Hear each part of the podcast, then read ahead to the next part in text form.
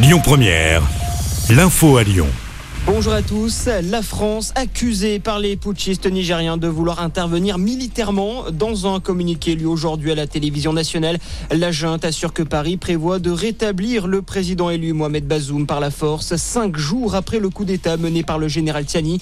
Un coup d'État qui révèle surtout les dysfonctionnements du système politique nigérien, selon Olivier Vallée, économiste spécialiste du Niger. Une des conséquences que pourrait avoir euh, ce coup d'État, c'est que le roi nu, même si euh, rien ne change fondamentalement. Euh, les Nigériens, en particulier les Nigériens des zones euh, urbaines, ont bien compris que pouvoir n'était pas forcément destiné à mettre en œuvre des politiques euh, en leur faveur, mais était surtout une machine d'accumulation de richesses.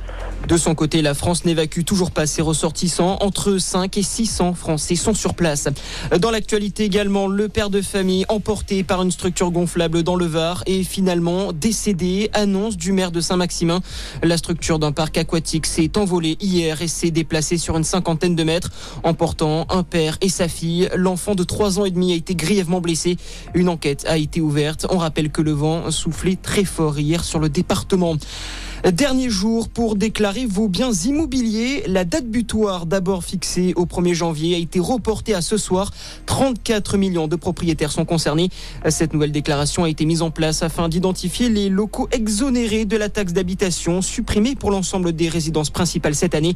Vous avez donc jusqu'à ce soir minuit. Rendez-vous sur le site impôt.gouv.fr. Et puis un mot de basket pour finir.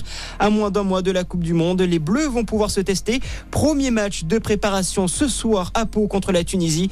Coup d'envoi à 20h30. Voilà pour l'actualité. Passez une excellente journée. À notre écoute. Écoutez votre radio Lyon Première en direct sur l'application Lyon Première, lyonpremière.fr et bien sûr à Lyon sur 90.2 FM et en DAB+. Lyon Première